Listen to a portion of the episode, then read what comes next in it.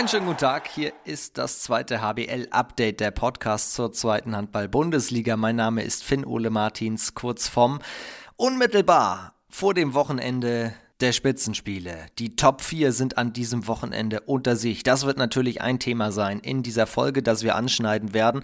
Es geht aber auch um den Abstiegskampf, denn heute ist ein Spieler zu Gast, der noch für den HC Empor Rostock aufläuft, im Sommer aber zurückgeht zu seinem Ex-Verein zum HC Elbflorenz Dresden. Ich freue mich auf meinen heutigen Gast. Hier ist Jonas Tümmler. Hi Jonas. Hi, grüß dich. Schön, dass du Zeit gefunden hast, nicht nur aufs kommende Wochenende vorauszublicken, sondern auch mal auf eure schwierige Saison ein bisschen zu schauen. Wichtige Frage vorneweg, wie geht's dir? Äh, mir geht's grundsätzlich erstmal gut. Mit der sportlichen Situation natürlich äh, nicht so gut, aber ähm, persönlich alles bestens und äh, bin fit und alles gut. Vor zwei Wochen war Dominik Schömich schon hier von den Würzburger Wölfen, auch mit euch unten im Tabellenkeller. Ihr habt eine extrem schwierige Saison, nur fünf Siege gefeiert. Deswegen erstmal großes Danke, dass du trotzdem heute auch in den Podcast kommst und darauf ein, ein bisschen blickst. Ich glaube, das, was sehr schwierig ist, ist zum einen darüber zu sprechen. Für mich als Reporter oder jetzt als Podcaster ist es genauso schwierig, da jetzt auch noch nachzubohren und Fragen zu stellen. Was ist eigentlich die, die Frage, die euch am meisten gestellt wird, die du nicht mehr hören kannst? Ja, schwer zu sagen eigentlich. Also, ja, wahrscheinlich, äh, woran liegt's? Äh, was ist los? Letztes Jahr war ja viel besser. Ähm, ja, wo, woran liegt's eigentlich so?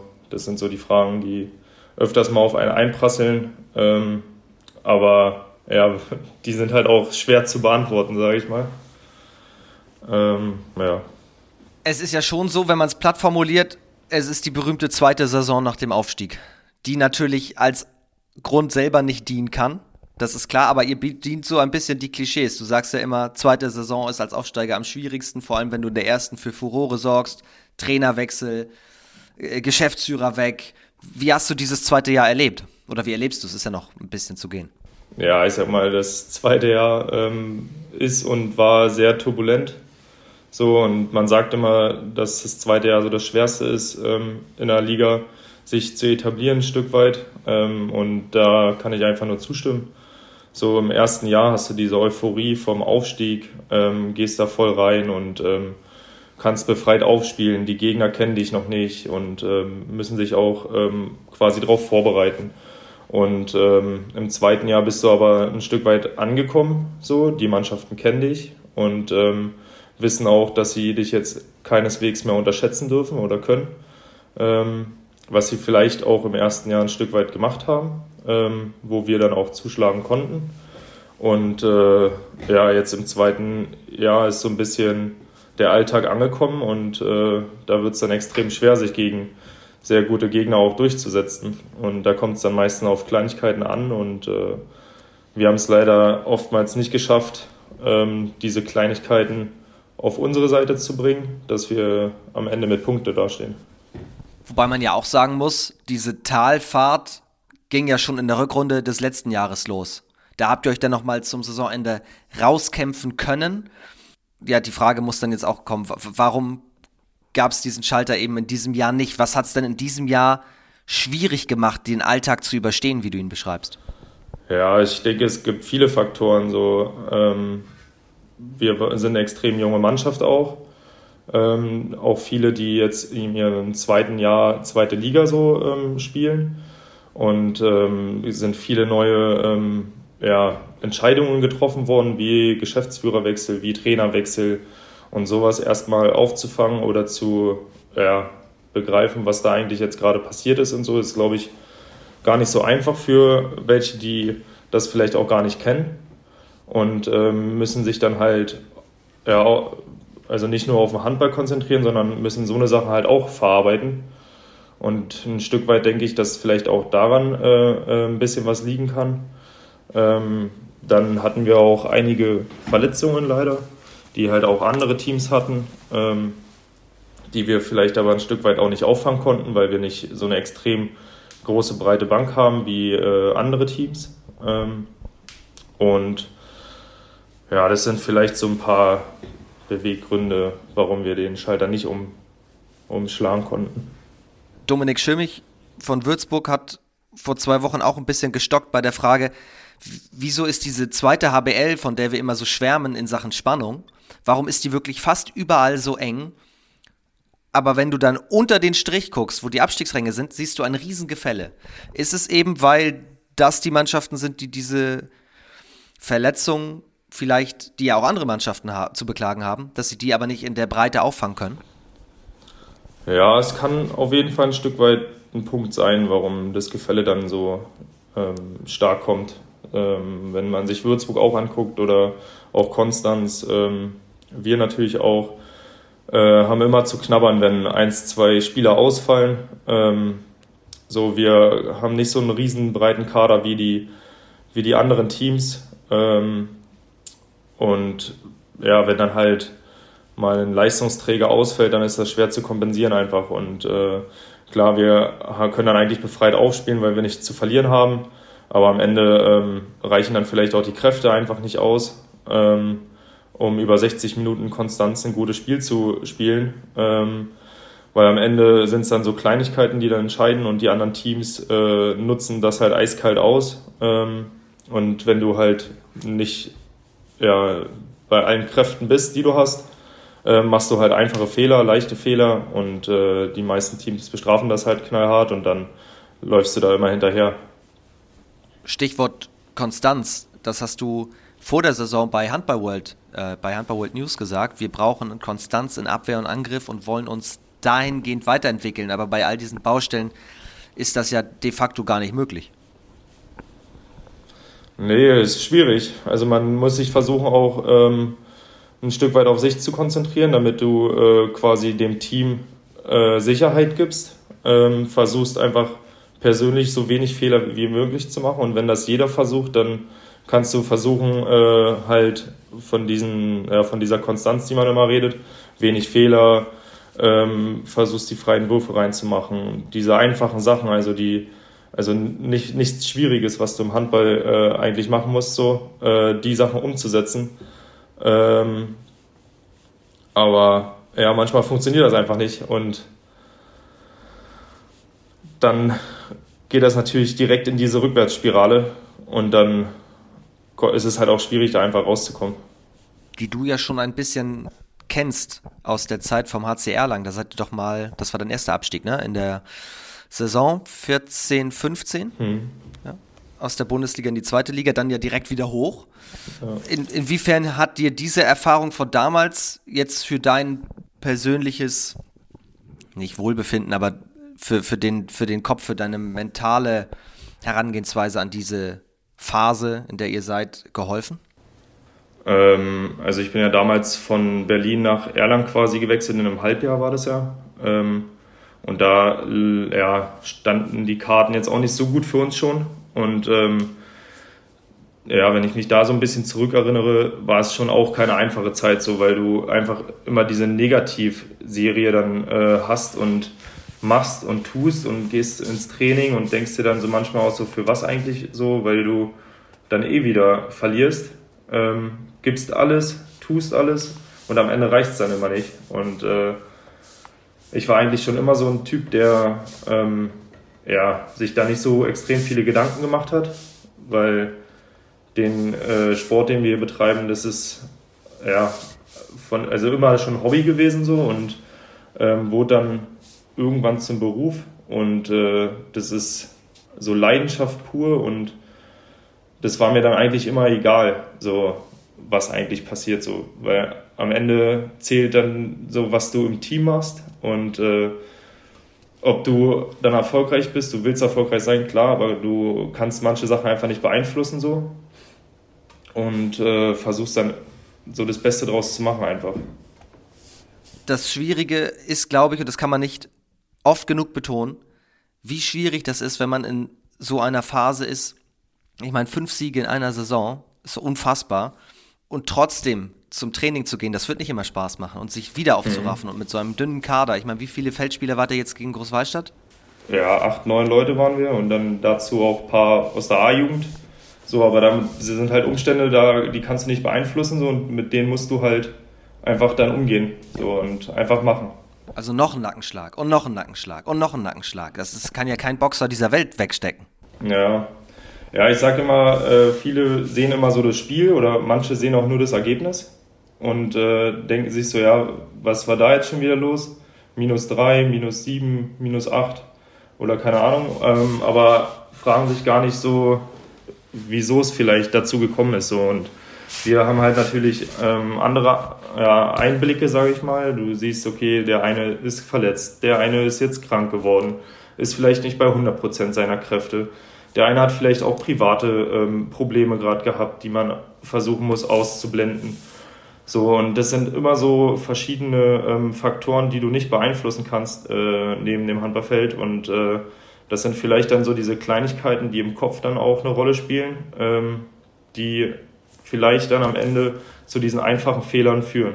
Und äh, ja, das halt natürlich in so einer Niederlagenserie irgendwie ver versuchen auszublenden, ist extrem schwer. Also wenn du immer gewinnst und alles ist super und so, dann ist da natürlich viel, viel einfacher mit so Sachen dann umzugehen, weil dann sagst du dir, okay, also dann fällt natürlich so ein Fehler auch nicht auf, wenn du im Spiel bist. So, du hast vielleicht dann zu Hause deine Probleme oder so und dann machst du halt einen Fehlwurf, aber es ist egal, weil der Rest der Mannschaft fängt das halt ganz entspannt und easy auf. So, aber wenn du halt in sehr Niederlagenspirale bist, dann ist es halt doppelt so schwer, einfach mit so Sachen umzugehen. Und dann auch noch im Standort Rostock. Traditionsverein, viele Fans, das haben ja Robert Wetzel und Tim Völzke hier letztes Jahr noch erzählt, wie schwierig das auch ist, weil das alles unterm Brennglas funktioniert, weil natürlich alle auch die Historie kennen. Ja, absolut. Ist ja auch ein extrem angesehener Club, keine Frage. Ähm, früher so viele Titel gewonnen und äh, in diese Fußstapfen quasi zu treten äh, in der heutigen Zeit ist extrem schwer, weil viele blicken halt immer noch auf diese Zeit zurück. Ähm, aber man muss halt auch gucken, dass man sich halt in diese Richtung entwickelt. So. Und das geht nicht von heute auf morgen, sondern das braucht halt äh, viele, viele Jahre und ist nicht ganz so einfach. Und entwickelt hat ja auch Till Wichers das Ganze mit. Das war ja der nächste Nackenschlag quasi. Trainerwechsel nach fünf Jahren, also 17 bis 22, war in Rostock, hat, hat ja was angestoßen, hat wieder was Neues aufgebaut, aus der dritten Liga euch in die zweite Liga geführt. Was macht sowas mit einer Mannschaft? Ja, ich glaube, das war auch ein ähm, schwieriger Punkt, denke ich. Ähm, also ich kannte Till halt erst seit, seit Rostock hier und ähm, hatte quasi ein... Also 21? Genau. Ähm, hatte quasi dieses äh, Jahr nach dem Aufstieg mit ihm verbringen können und halt die Zeit, bis er entlassen worden ist. Aber viele ähm, aus der Mannschaft haben ja, glaube ich, ich weiß gar nicht, seit der Jugendarbeit mit ihm zu tun und äh, extrem viele Jahre zusammen verbracht und äh, kannten das ja auch gar nicht, dass, äh, dass es zu einem Trainerwechsel kommen kann ähm, und damit umzugehen, glaube ich, ist halt auch extrem schwer. Und äh, ja, so ist halt der Sport auch, keine Frage.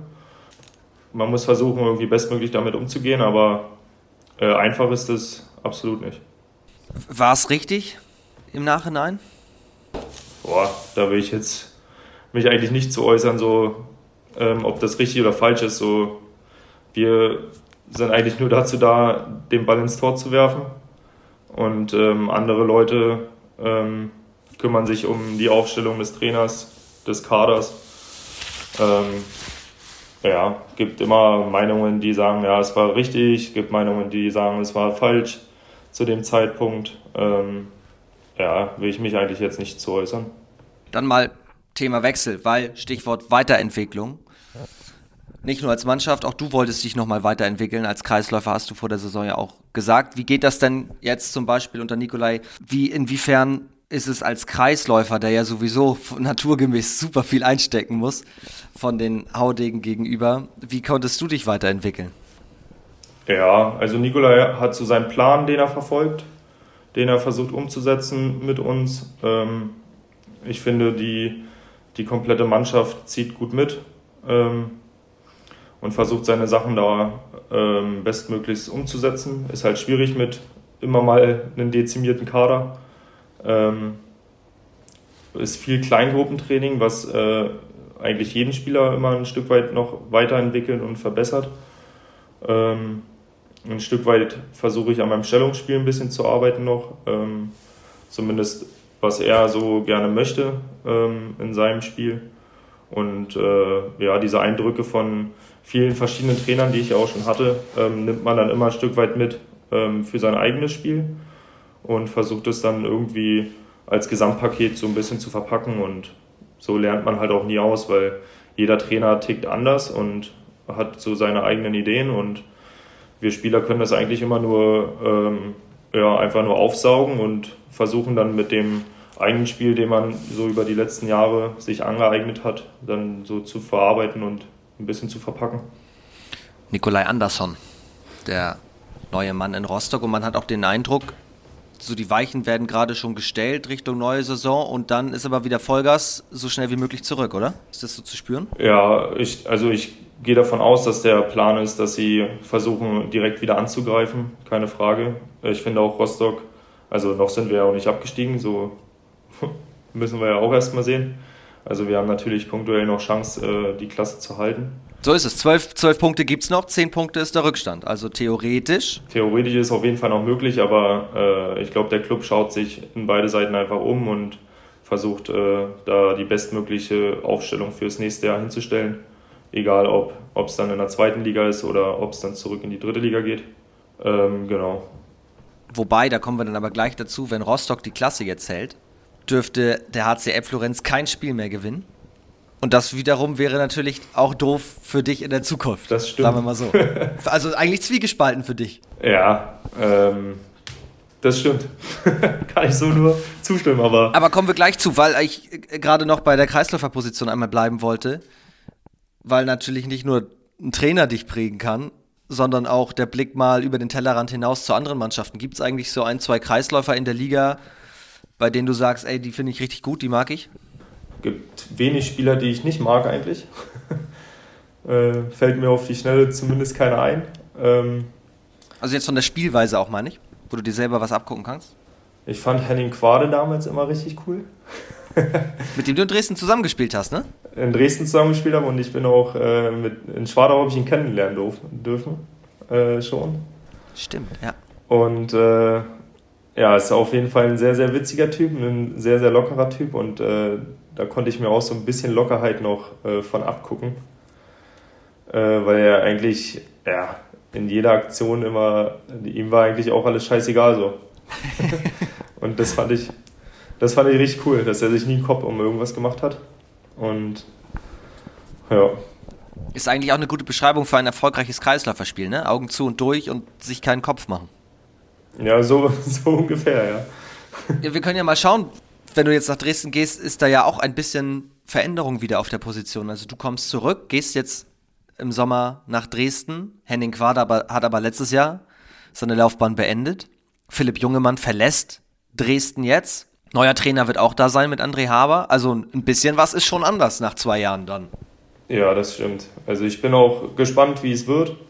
Ich freue mich natürlich auch auf die ähm, Aufgabe in Dresden. Ähm, meine Frau und ich haben uns damals sehr, sehr äh, wohlgefühlt in Dresden und freuen uns auch wieder auf die Stadt und äh, die, die Umgebenheit und ähm, sind auf jeden Fall gespannt, wie es nächstes Jahr dann da ablaufen wird, auch mit André als Trainer.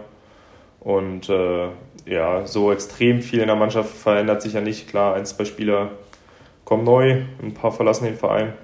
Aber so den Großteil kennt man noch von früher. Und wie da gearbeitet wird, weiß man eigentlich auch. Und genau, da freue ich mich schon. Inwiefern ist der Jonas Tümmler 2023 anders als der, der 21 gegangen ist? Gute Frage. Auf jeden Fall zwei Jahre älter. Aber äh, sonst glaube ich von der Persönlichkeit jetzt nicht extrem viel verändert. Ähm, und versuche da einfach wieder meinen mein Stiefel mit reinzubringen und die Le Leuten einfach zu unterstützen und das Bestmögliche rauszuholen. Weil mein Eindruck war damals, als du Dresden verlassen hast, du wärst auch gerne da geblieben. Also du hast dich da schon sehr wohl gefühlt. Ja, absolut. Aber manchmal waren dann Umstände so, dass es halt nicht zu einer Verlängerung kommt. Ähm, und ja, dann habe ich mir was Neues gesucht. Auch eine sehr, sehr schöne Station mit Rostock. Ähm, was uns auch sehr, sehr schwer, äh, schwer gefallen ist, ähm, Rostock zu verlassen ähm, weil die Mannschaft, die Stadt, ähm, die Fans war auch immer sehr, sehr ähm, emotional erfolgreich und war einfach eine sehr, sehr schöne Zeit. Ähm, aber ja, ja manchmal gibt es einfach Umstände, dass es halt nicht zu einer Verlängerung kommt und jetzt haben wir uns aber dazu entschieden, wieder zurückzugehen und ja. Wann kam die Anfrage von Dresden? Also musstest du dann, wenn du sagst, es ist ja schwer gefallen, auch dann Rostock Adieu zu sagen, musstest du lange überlegen, als die Anfrage vom, von Elb Florenz kam? Also ich musste schon ein Stück weit überlegen, klar, ähm, weil da die sportliche Situation auch noch nicht so aussah, wie sie jetzt aussah. Ähm, und deswegen ähm, haben wir auch viele Gespräche für, geführt. Ähm, auch mit dem damaligen Geschäftsführer habe ich sehr offene Gespräche geführt. Ähm, auch schon zu dem Thema Dresden, dass da eine Anfrage vorliegt. Mit, mit Stefan Güter? Mit Stefan Güter, genau. Ähm, und es war eine sehr offene und ehrliche ja, ein ehrlicher Talk, sage ich mal. Und ähm, ja, wie ich schon sagte vorhin, die Stadt, die Mannschaft ähm, und auch die, die Zuschauer auch in der Stadthalle da und mit der Ostarena und allem drum und dran und so ist es hier, ähm, also wir haben uns extrem wohl gefühlt, ähm, auch natürlich mit der Nähe zum Meer, ähm, was natürlich auch Rostock ein bisschen ähm, auszeichnet. Ähm, ja, gehen wir auf jeden Fall mit einem weinenden Auge, aber auch mit einem freundenden Auge ähm, in die nächste Saison. Was spricht denn für Dresden? Ähm, ja, da spricht eigentlich sehr, sehr viel für. Ähm, hat, haben auch eine sehr, sehr schöne Stadt. Wer noch nicht da gewesen ist, kann sich das ja mal für ein Wochenende antun. Unbedingt. Ähm, Gibt es auf jeden Fall einiges, gibt's auf jeden Fall einiges zu sehen. Und ähm, ja, die sportliche ähm, Lage ist ja natürlich jetzt gerade auch nicht ähm, rosig in Dresden, aber haben natürlich ganz andere Ambitionen, ähm, spielen absolut unter ihrem, ihrem Können und ähm, da denke ich, äh, ja, wollen wir nächstes Jahr auch ganz anderes Gesicht zeigen. Und ich habe es schon gesagt, André Haber kommt. Hast du mit dem schon ein bisschen sprechen können? Äh, tatsächlich noch nicht. Also haben wir jetzt noch keine Gespräche geführt, weil ich mich jetzt auch noch voll auf Rostock konzentriere. Ähm, und ja, den, den Rest sehen wir dann nach der Saison einfach. Da werden dann die Gespräche geführt und dann können wir uns auf die nächste Saison auch vorbereiten. Aber erstmal primär ist noch Rostock äh, im Fokus und da wird bis zum Ende halt Gas gegeben, äh, um ja, mit einem guten Gefühl, mit Punkte auch für die Zuschauer ähm, ja, Völlig zu Recht. Nur manchmal ist es ja so, dass wenn ein neuer Trainer kommt, der schon mal sich hinsetzt und den einen oder anderen zumindest mal über, ich weiß nicht, WhatsApp anfunkt und mal fragt, wie ist das Befinden und worauf hast du Bock? Er ist ja auch ein Name. Also wir freuen uns in der zweiten Liga definitiv auf ihn. Wenn wir schon bei deinen Ex-Clubs sind und auch deinem zukünftigen dann ja wieder mit Dresden und auch mit Schwartau, über den du eben kurz gesprochen hast, die spielen jetzt gegeneinander. Was glaubst du? Wer macht das? Wir brauchen mal einen Hot-Take von dir. Also wenn ich jetzt äh, nur auf die nächste Saison schaue, dann macht das natürlich Dresden.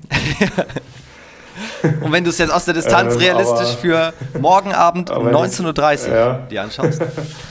Dann äh, wird das, glaube ich, ein extrem schweres Spiel. Ich weiß nicht, mit welchem Kader Dresden anreist. Ähm, weiß auch nicht genau, äh, wer bei Schwartau fehlt oder nicht. Aber in, in Schwartau zu spielen, ist immer ein sehr, sehr unangenehmes Spiel. Die Halle brennt da komplett. Und äh, also ich als Spieler spiele extrem gerne in dieser Halle ähm, vor diesen Zuschauern. Das macht richtig, richtig Spaß. Ähm, und deswegen wird es auch für jeden Gegner, der da spielt, extrem schwer, einfach ein Spiel zu gewinnen. Und ich glaube, dass es ein äh, spannendes Spiel wird, über 60 Minuten. Und wer sich dann am Ende da durchsetzt, ist, glaube ich, also ist sehr, sehr schwer, glaube ich, zu sagen. Du wirst es auf jeden Fall nicht gucken können, das werde ich schon mal sagen können, denn du spielst mit Rostock morgen 19 Uhr gegen die HSG Konstanz. Ein Spiel, das zwei Mannschaften beinhaltet, die da aufeinandertreffen, die in einer ähnlichen Situation sind.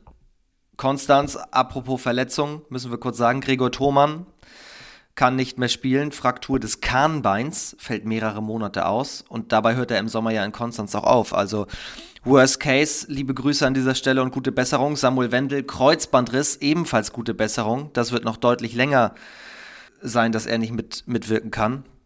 Kommt zu euch nach Rostock und dann ist es ja nicht nur ein direktes Duell da unten im Tabellenkeller, sondern mit der Vorgeschichte des Hinspiels, wo es ja drunter und drüber ging in Sachen Anzeigetafel, nochmal besonders. Ja, also wir freuen uns extrem auf dieses Spiel. Ähm, spielen das in der Stadthalle ähm, und da, also das ist auch eine extrem schöne Halle mit den Zuschauern, die wir haben und äh, freuen uns da ähm, auch wieder Punkte zu holen, weil wir da mit absoluten Ehrgeiz rangehen, dass wir da äh, endlich wieder ähm, gewinnen und äh, haben uns sehr, sehr gut darauf vorbereitet und bereiten uns auch sehr gut darauf vor noch ähm, auf, die auf die Konstanzer und ähm, gehen da auf jeden Fall auf 100% auf Sieg. So, und auf jeden Fall gute Besserung an die Jungs, ähm, die sich leider schwerer verletzt haben. Ähm, ja, und letztes Jahr, oder ja doch, war ja letztes Jahr das Hinspiel mit der Anzeigetafel, ja. Ist halt so. ist das überhaupt noch Thema bei euch? Nee. Also, dass man mal in der Kabine darüber spricht? Nee, eigentlich überhaupt nicht. Vor, vor diesem Rückspiel? Nee. Vor dem Rückspiel überhaupt nicht. Es war kurzzeit, natürlich danach, nach dem Hinspiel war das halt äh, absolut ähm, im Kopf so, weil, keine Ahnung, dieser Punkt, der tut schon weh, wenn du da quasi eigentlich ein Tor mehr hast oder so. Aber jetzt ist gar kein Thema mehr und ja, jetzt steht es wieder 0-0 und jetzt schauen wir. Dann lass uns ganz schnell nur auf dieses Wochenende noch schauen, weil es noch viele weitere spannende Duelle gibt. Unter anderem die beiden am Samstagabend. Dessau gegen Lübbecke um 19.30 Uhr. Und eine halbe Stunde später geht es in Barling los gegen Eisenach. Heißt also, die Top 4 stehen sich allesamt selbst gegenüber. Dessau gegen Lübeck ist Dritter gegen Vierter. Barling gegen Eisenach ist Erster gegen Zweiter. Wer also vor der Saison diesen Spielplan erstellt hat, hatte ein grandioses Händchen für dieses Wochenende. Wer macht denn das Rennen? Ähm, also ich glaube, dass Barling Meister wird ähm, und auch zu Recht aufsteigen. Ähm, die haben extrem solide ähm, Saison gespielt bisher, ähm, haben einen richtig guten Kader und spielen auch einen echt ansehnlichen Handball. Ähm, also ich glaube, da können mir einige zustimmen, dass die das mit Platz 1 auf jeden Fall gut über die Bühne bringen werden. Und wer Platz 2 wird, ist, glaube ich, äh, extrem schwer zu sagen. Ähm, Eisenach macht eigentlich auch eine richtig, richtig gute, äh, gute Saison. Ähm, haben manchmal aber so ein paar Ausreißer gehabt ähm, wo man dann auch sich fragt, warum. Aber äh, auch Dessau hätte ich nicht gedacht, dass die ähm, um Platz 2 spielen, muss ich sagen. Ähm, spielen aber auch einen sehr, sehr schnellen Handball einfach und einen einfachen Handball. Und äh, ja, mit Lübbecke, das ist auch so ja, ein sehr, sehr guter Kader, breit aufgestellt, ähm, viel Bundesliga-Erfahrung auch mit dem Kader. Ähm, ich glaube, es ist so schwer zu sagen, wer Platz 2 wird. Ähm, ich würde es allen dreien gönnen, aber am Ende kann es nur einer werden und ich würde sagen, das ist Lübeck gemacht. Okay, das heißt, weil Dresden dann zwei Ostduelle mehr hat nächste Saison. Einmal das und äh, weil ich dem Michael Haas das natürlich auch gönnen würde. Ja, okay. Den du natürlich auch äh, noch sehr gut kennst. Ja. Wir haben eine lange, lange Zeit zusammengespielt und äh, auch ein ganz feiner Kerl. Wenn ich jetzt sage, da spielt der zweite, der dritte, der vierte, müssen wir sagen, ja, von der Tabellenposition her schon, aber die sind alle punktgleich. Die haben in der Auf- und Abstiegtabelle ohne Moto Saporosch ja alle 42 zu 18 Punkte. Besser kann man die Spannung vor diesem Wochenende nicht aufbauen, weil du gerade das, das Tempospiel von Dessau ansprichst. Ich glaube, die schnelle Mitte haben die gerade so perfektioniert, da können sich gefühlt alle Mannschaften in der zweiten Liga was abschauen, oder? Ja, absolut. Also die kommen mit einem also die kommen mit einem Dampf auf die Abwehr zu, egal ob äh, Tors oder die äh, technischen Fehler irgendwie bestrafen wollen. Ähm, also das ist auch so deren Spielphilosophie, würde ich sagen. Ähm, einfach nur schnell, schnell, schnell und äh, versuchen einfache Tore zu machen, um äh, sich gar nicht erst im 6 gegen 6 so richtig aufzureiben. Dann müssen wir noch Statistik führen und sagen, dass Finn Hangstein die 200-Tore-Marke geknackt hat, hat jetzt 209 Tore, führt damit die Torschützenliste an vor Ihor Turchenko von Zaporosche, der 201 hat. Das sind die einzigen beiden Spieler, die die 200 geknackt haben. Werden die auch die Torschützenkanone unter sich ausmachen? Ich glaube schon. Also vielleicht auch noch Penny. Ich weiß nicht, wie viel äh, hier Wucherpfennig, wie viele Tore er hat, aber ich glaube, er ist auch drei oder vier oder so. Lukas Wucherpfennig ähm, ist aktuell auf Rang 4, 194 hat er erzielt. Also, ja, also je nachdem, wenn, äh, also ich glaube, wenn Finn Hangstein ähm, verletzungsfrei bleibt, die letzten Spiele, glaube ich, ähm, wird er sich auf jeden Fall die Torschützenkanone da holen. Ähm, macht auch eine Riesensaison und wirft solide seine 7 Meter rein und auch also vom Feld aus sehr, sehr, sehr, sehr sicher.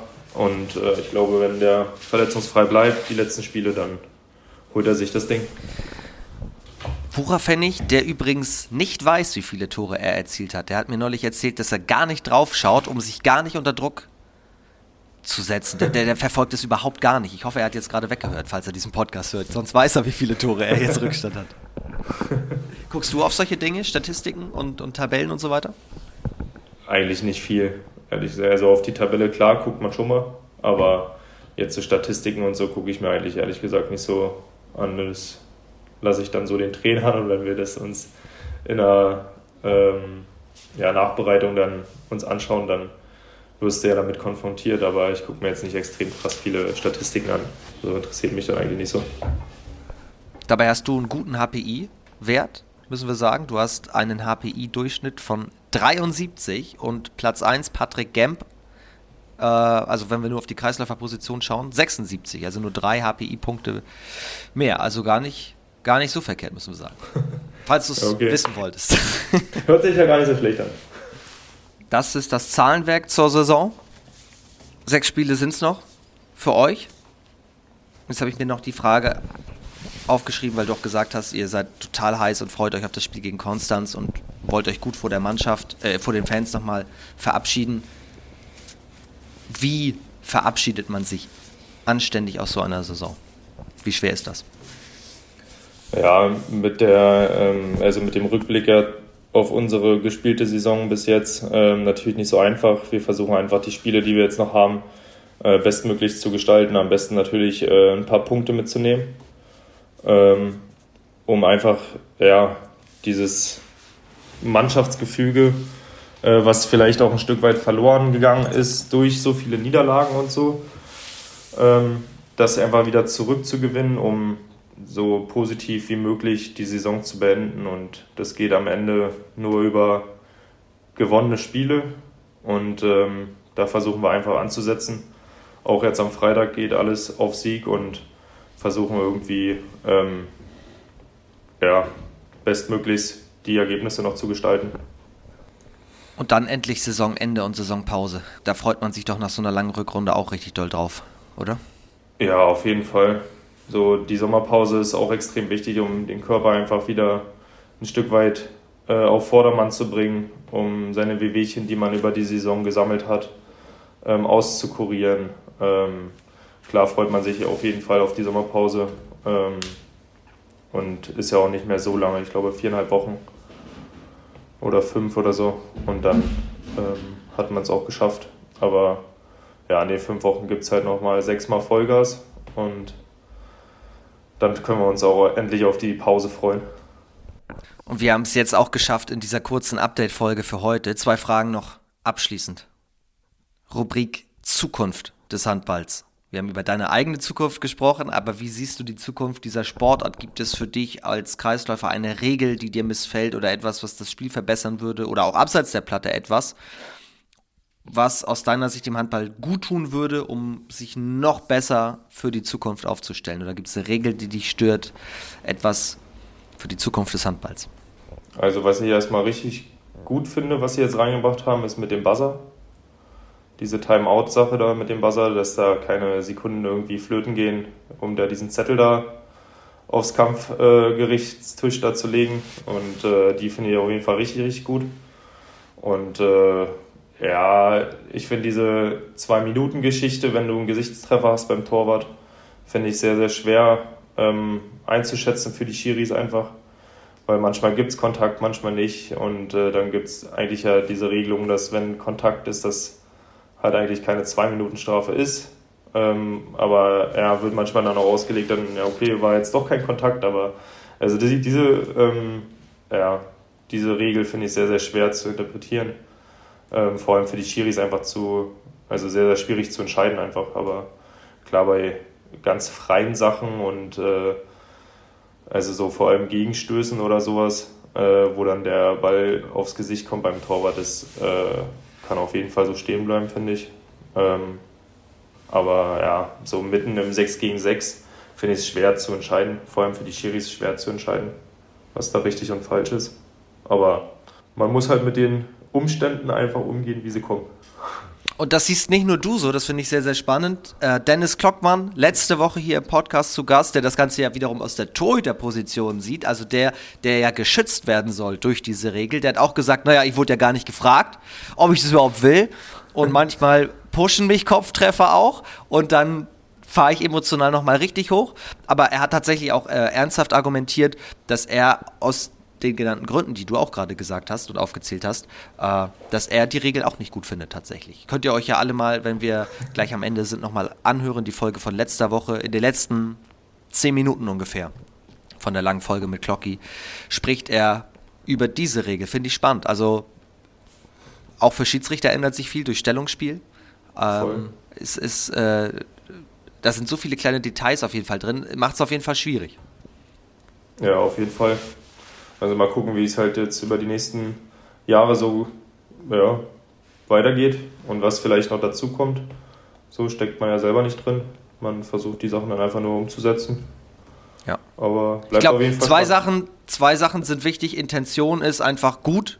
Torhüter sollen geschützt werden, das ist ja mal ja. das eine. Und auf der anderen Seite glaube ich aber auch nicht, dass irgendjemand irgendwen schon mal absichtlich irgendwie abgeworfen hat. Ja, ja, also kenne ich auch keinen, der ein absolut irgendwie, weiß ich nicht, also man macht es ja nicht mit Absicht. So, das ist ja meistens im Gerangel oder so oder selbst wenn man freier da in die Richtung geht, ist ja jetzt nicht die Intention dahinter, dass man ihn ins Gesicht wirft. So. Aber klar, also wie du sagtest, man soll auf jeden Fall die Torhüter schützen. So, das ist auch extrem gefährlich, wenn die so einen Ball abkriegen. Eben. Und da dann irgendwie den Mittelweg zu finden, also Regelhüter selber möchte ich gar nicht sein. Da kann man. Ja. Ich auch nicht. da hat man es echt, da hat man es echt schwer. Letzte Frage. Wer muss denn mal in diesem Podcast zu Gast sein eigentlich? Boah. Aus unserer Mannschaft meinst du noch oder generell? Generell, wer würde dich mal interessieren? Das ist eine gute Frage. Eigentlich hast du immer eine gute Auswahl getroffen bis jetzt. Danke. also ich würde das eigentlich dir überlassen. Du hast da echt eine gute, ein gutes Händchen für.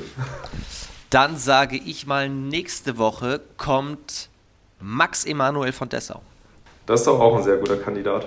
Und in Dessau brauchen sie nächste Saison gar kein neues Trikot drucken, weil sie können dann, wenn sein Bruder Oscar für ihn kommt, einfach das Emanuel-Trikot, ich weiß nicht, ob sie die gleiche Größe haben, können sie eigentlich das gleiche Trikot behalten. Ja, stimmt auch. Also ist nicht ist so ein guter Fang gemacht dann. Mit Oscar hast du auch noch zusammengespielt in Dresden, oder? Ja, genau. Da war er aber auch so wie jetzt so ein bisschen halb, bisschen außen ähm, und ja, so ein bisschen der Backup. Und jetzt macht er schon deutlich mehr. Ähm, auch jetzt, was da so für Umstände sind da mit René Zobel, weiß ich nicht, was da vorgefallen ist. Aber da muss er jetzt natürlich auch hinter Minde ähm, deutlich mehr, mehr machen. Du meinst, weil er auch zum Saisonende jetzt geht in Dresden? Ja, genau. Was bekommt Dessau mit Emanuel, also Emanuel 2.0 für einen Spieler? Für, für, für einen Typen? äh, ich finde also einen sehr ruhigen, angenehmen Zeitgenossen, würde ich mal sagen. ähm, und handballerisch ähm, ähnlich wie sein Bruder, sehr, sehr flink auf den Füßen, ähm, sehr, sehr starkes 1 gegen 1 ähm, und auch sehr gute Schlagwürfe. Also ich denke, da müssen sie sich gar nicht so krass viel umstellen zu seinem, zu seinem Bruder. Mal schauen, was Max nächste Woche hier so erzählt. erzählt. Und der möchte ja auch noch mit Dessau vielleicht, ja, was ist es? Die Überraschung, die die Überraschung schaffen oder wie, wie kann man es beschreiben? Ja, Überraschung ist auf jeden Fall gut. Ich denke nicht, dass sie vor der Saison äh, irgendwie über einen Aufstieg gequatscht haben. Und jetzt stecken sie da voll mit drin und ähm, haben auf jeden Fall jede Chance, ähm, da oben mitzuwirken. Also auf jeden Fall positive Überraschung und extrem stark. Sportliche Sensation ist mir fast zu weit, weil wer Dessau in den letzten Wochen anschaut, und ich habe mir jetzt vermehrt auch Spiele in voller Länge angeschaut von Dessau, muss ich sagen, so eine Sensation wäre es ehrlich gesagt gar nicht. Inwiefern meinst du jetzt? Wie sie spielen, meinst du? Wenn, wenn sie aufsteigen würden. Ja, ja, die spielen ja schon eine richtig gute Saison einfach. So und äh, genau. keine Ahnung, eine Überraschung wäre ja, wenn du mal so aus dem nächsten Spiel gewinnst, so, aber die machen das ja über Monate jetzt hier gerade echt richtig, richtig gut. So und dann hat man es auch einfach verdient, so wenn man es am Ende dann auf Platz 2 geschafft hat. So ist es. Gutes Schlusswort. Ich danke dir für deine Zeit. Sehr gerne. Danke, dass ich da sein durfte. Und sage dir, lieber Jonas, erstmal bleib gesund und viel Erfolg für die letzten sechs Spiele, egal wie es dann am Ende ausgeht. Danke dir und dir wünsche ich auch alles Gute und bleib auch gesund. Vielen Dank dir und euch vielen Dank fürs Zuhören. Das war das zweite HBL-Update mit Jonas Tümmler. Noch HC Empor Rostock, bald HC Elbflorenz Dresden. Und in der nächsten Woche hören wir uns dann wieder mit Max Emanuel vom Dessau Rosslauer HV. Bis dahin habt ein schönes Wochenende. Alles Gute und tschüss.